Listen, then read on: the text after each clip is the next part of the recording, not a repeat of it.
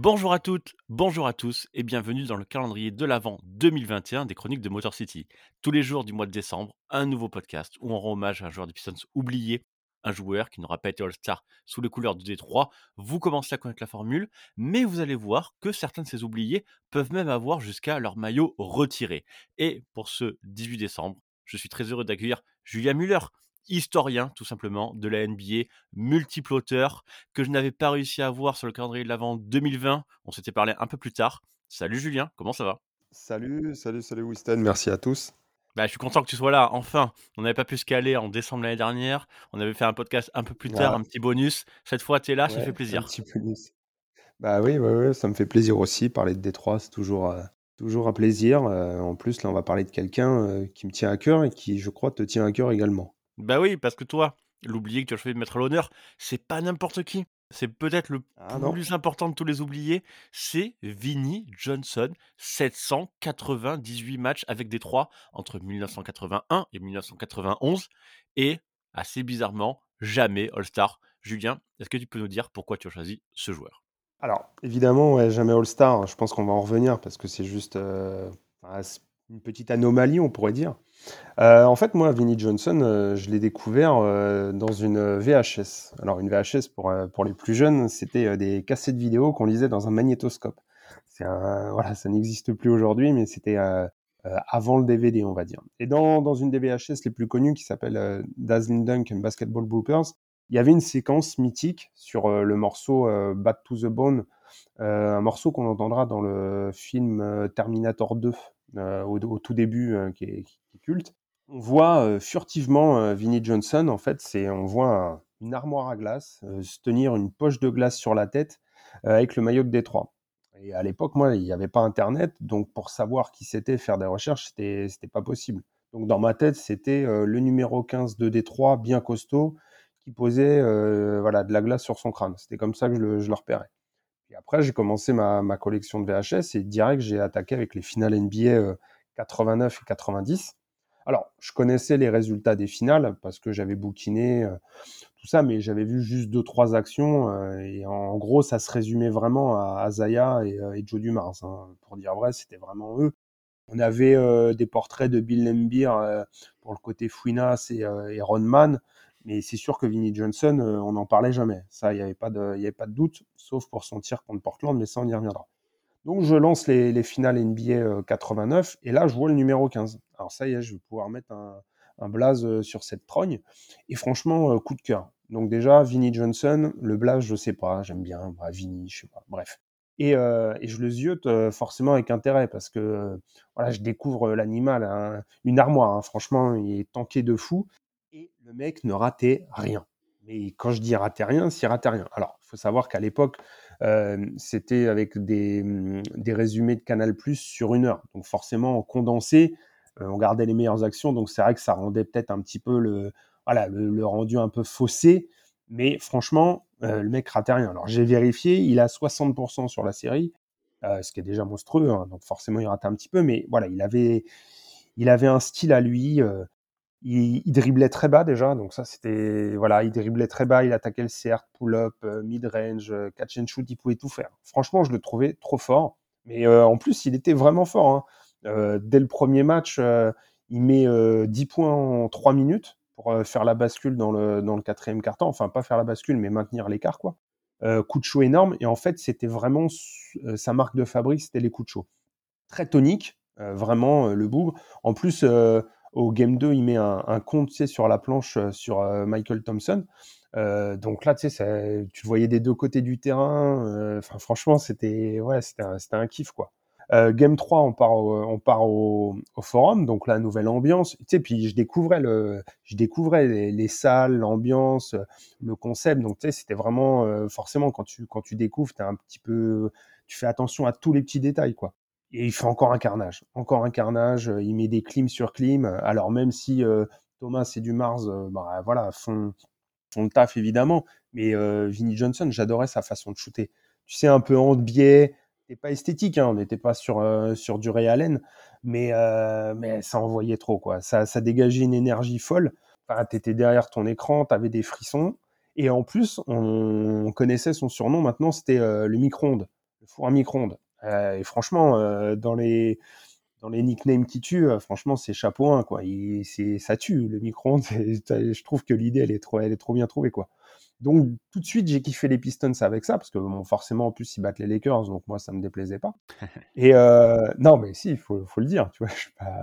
Voilà, après, j'ai appris l'histoire avec 88, tout ça, l'arnaque du Game 6, mais bon, c'est sur le moment, déjà, voilà, c'était fun, même si, bon, les Lakers, c'était un peu diminué, évidemment. Et on va au final 90. Euh, Alors, évidemment, on connaît l'issue euh, du Game 5, mais moi, ce que j'ai aimé, en fait, c'est tous ces matchs à Portland. Parce qu'il ne faut pas oublier que Détroit, ils arrivent euh, dans l'Oregon en ayant perdu l'avantage du terrain. Tout le monde, évidemment, tu sais, quand tu regardes dans les livres d'histoire, tu vois 4-1, tu dis finale facile, mais pas si facile que ça au final. parce que Non, pas si facile, parce que déjà, Portland, c'était une armada. Ça veut dire que eux, pour le coup, ils avaient vraiment de quoi répondre au talent offensif le multiple et, au côté armada et squad des Pistons mais en plus, ils perdent, euh, tu vois, ils perdent l'avantage du terrain. Donc, euh, quand bien même tu le récupères, tu te dis, s'ils ont gagné, on est obligé de revenir à la maison. Enfin, tu vois, c'était pas simple. Eh ben non. Euh, évidemment, Détroit va gagner les trois matchs, les trois matchs là-bas, pardon. et franchement, sur le Game 3, donc celui où ils reprennent, on a encore un gros, un gros match de, de Vini, bah, comme son pote du Mars d'ailleurs. En fait, j'avais l'impression de, tu vois, de revivre un an après les mêmes finales. En fait, c'était la, copie conforme. Euh, Vinnie Johnson, c'était le sixième homme qui change la donne, qui absorbe la pression, qui avait vraiment pas de mal à ça. Et en plus, ce que j'aimais avec lui, c'est que du coup, vu qu'il était dans la second unit, euh, on baissait pas d'intensité. Et ça, c'était vraiment le point fort des, Pistons. Tu l'as raconté à de multiples reprises, mais c'est sûr que quand tu coltinais les Pistons, tu coltinais pas un 5, tu coltinais deux équipes, et à chaque fois, le second souffle, tu vois, il te faisait mal. Donc, euh, il met le panier du titre vrai shoot en plus, euh, propre. En plus, j'aime bien comment le ballon il rentre. Euh. en plus, bon, voilà, j'aime bien Portland, donc, mais je trouvais ça fort, le côté back-to-back, la joie et tout. Et voilà, donc c'était Vinnie Johnson, c'était c'était mon gars et tout. Alors après, forcément, bah, je me suis replongé dans toutes les vieilles séries au fil du temps. Il y avait il y a, il y a deux, deux, trois matchs qui m'ont marqué. celui qui m'avait vraiment choqué, c'est en 85 contre Boston, le, le Game 4 euh, j'ai regardé les stats parce que je voulais être sûr. Il met 34 points, mais il fait 22 points dans le dernier carton à 11 sur 12 au tir. Je ne sais pas si on se rend compte du, délire. Euh, il rate rien. En plus, en face, c'est Boston. Hein. C'est pas, euh, tu vois ce que je veux dire. Pas, le premier tour en rien, quoi. C'est une ambiance de fou. Enfin, c'est dingo. Franchement, c'est dingo.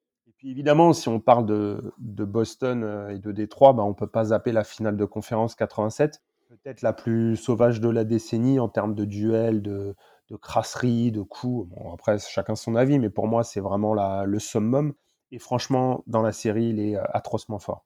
Sur les matchs à Détroit, il est incroyable. Au Game 6, euh, il prend encore feu. En plus, euh, bah, tu le sais, ambiance de, fou furieux, franchement.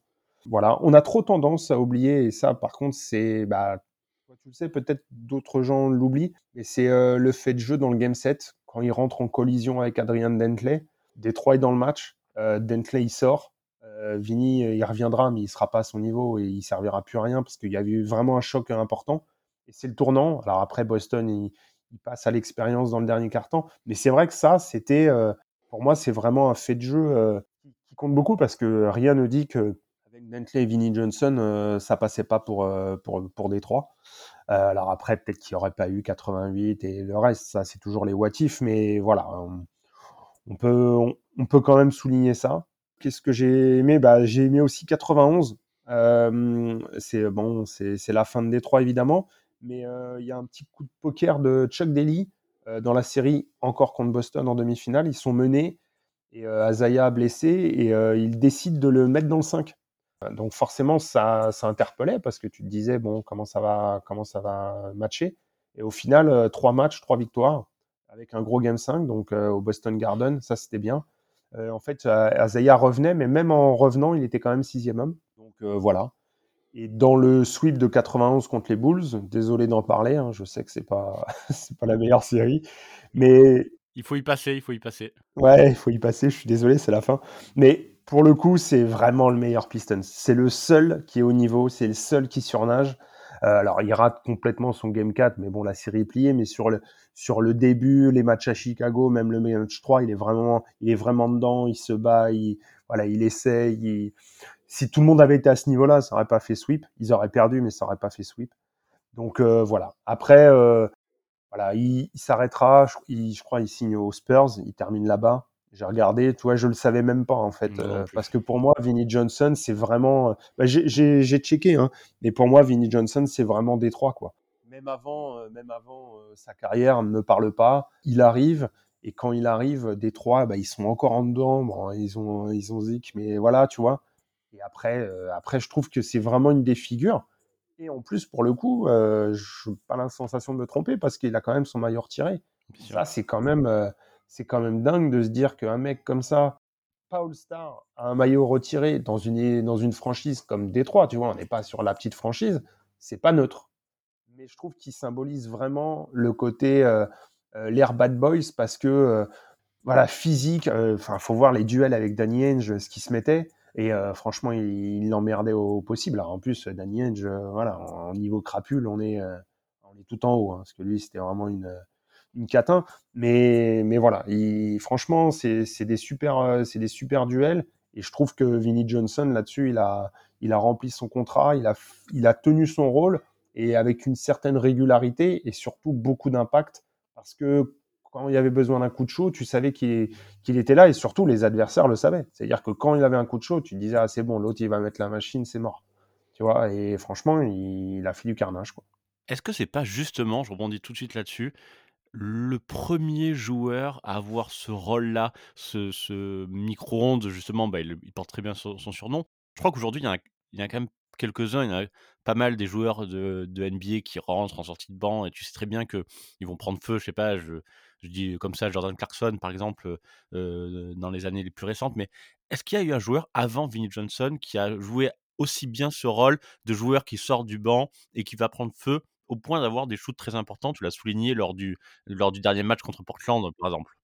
Franchement, je ne sais pas parce que euh, déjà, en fait, ce qu'il faut savoir aussi, c'est forcément les, les, comment dire, les, les Pistons, c'est un collectif. Et ça, tout de suite, pour, euh, pour rebondir sur le côté euh, sixième homme et sur le côté non-star, ça a forcément joué en sa défaveur. Le côté, tu vois, où c'était une équipe, un collectif plus que des individualités. forcément, statistiquement, il n'était pas fort.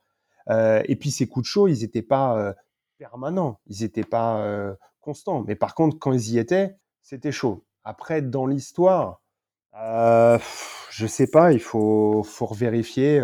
Ou alors, je te pose la question à l'envers. Est-ce que des, des, Lou Williams ou des Jamal Crawford, est-ce que c'est pas les enfants directs de Vinnie Johnson? Oui, mais avec moins d'impact avec, vraiment moins d'impact. bien sûr. Voilà. Après, euh, en termes d'impact de sixième homme, bah, Vilcek, euh, forcément, il est, il est imbattable. C'est le plus grand sixième homme de l'histoire. Mais c'était pas des coups de chaud. C'était, euh, on savait qu'il allait être fort, on savait qu'il était au-dessus. voilà, c'était, c'était Hondo, quoi.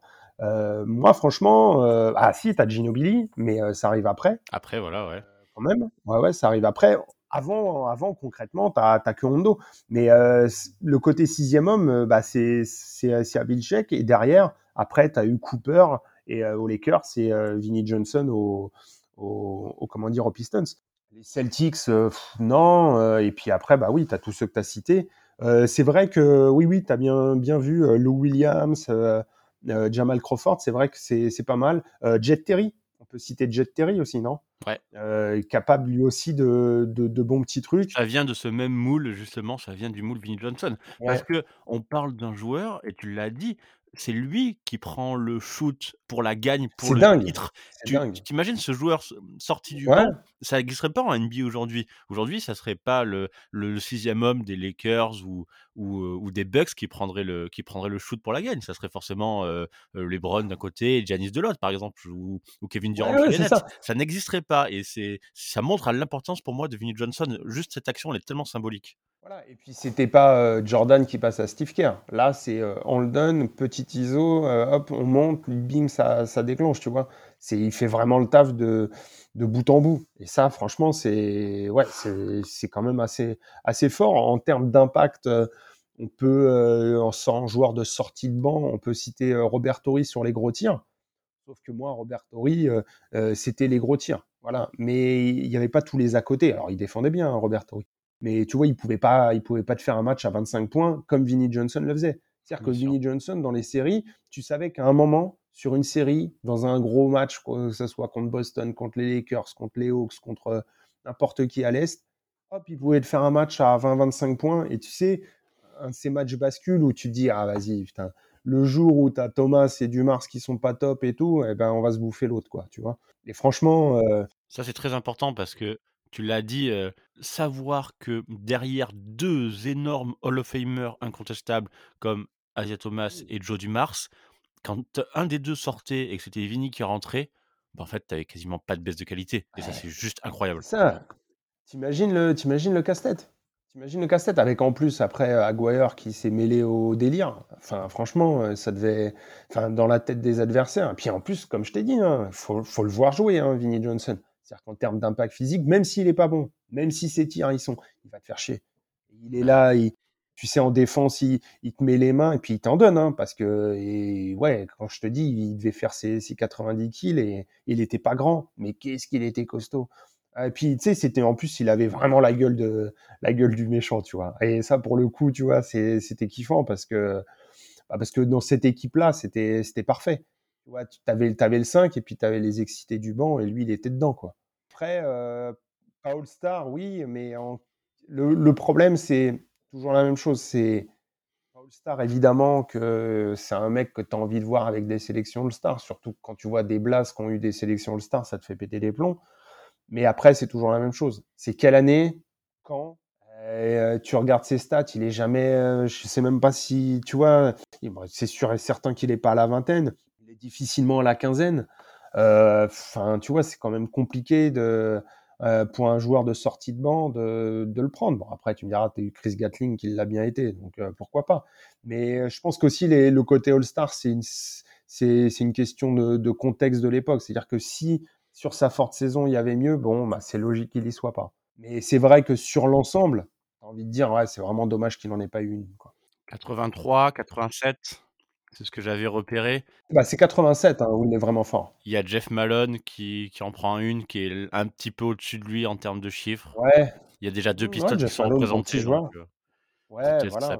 Et, puis, euh, et, puis, les Pistons, c'était pas, c'était l'équipe qui montait, mais ils avaient encore rien fait en 87. C'est vrai. Rien fait de, tu vois, de, de, de conséquent.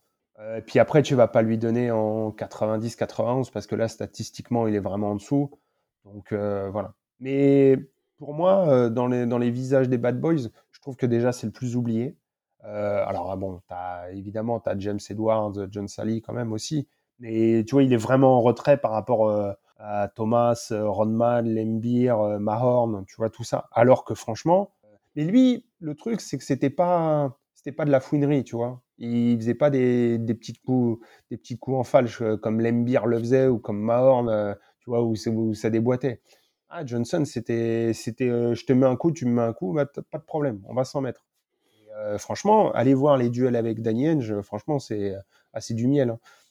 c'est franchement, c'est, top parce qu'en plus, Henge, tu sais, c'est quelqu'un qui, qui manifeste beaucoup, tu vois, c'est vraiment une pleureuse euh, hors norme, tu vois, et il en rajoute tellement que, tu vois, c'est marrant. Donc, franchement, c'est, l'occasion, c'est l'occasion de regarder ces, ces petites séries parce que que voilà, on, voit vraiment qui est Vinnie Johnson et aller voir les finales, euh, les deux finales NBA 89-90 euh, et vous verrez euh, que les coups de chaud, ça, ça lui réussit. Quoi.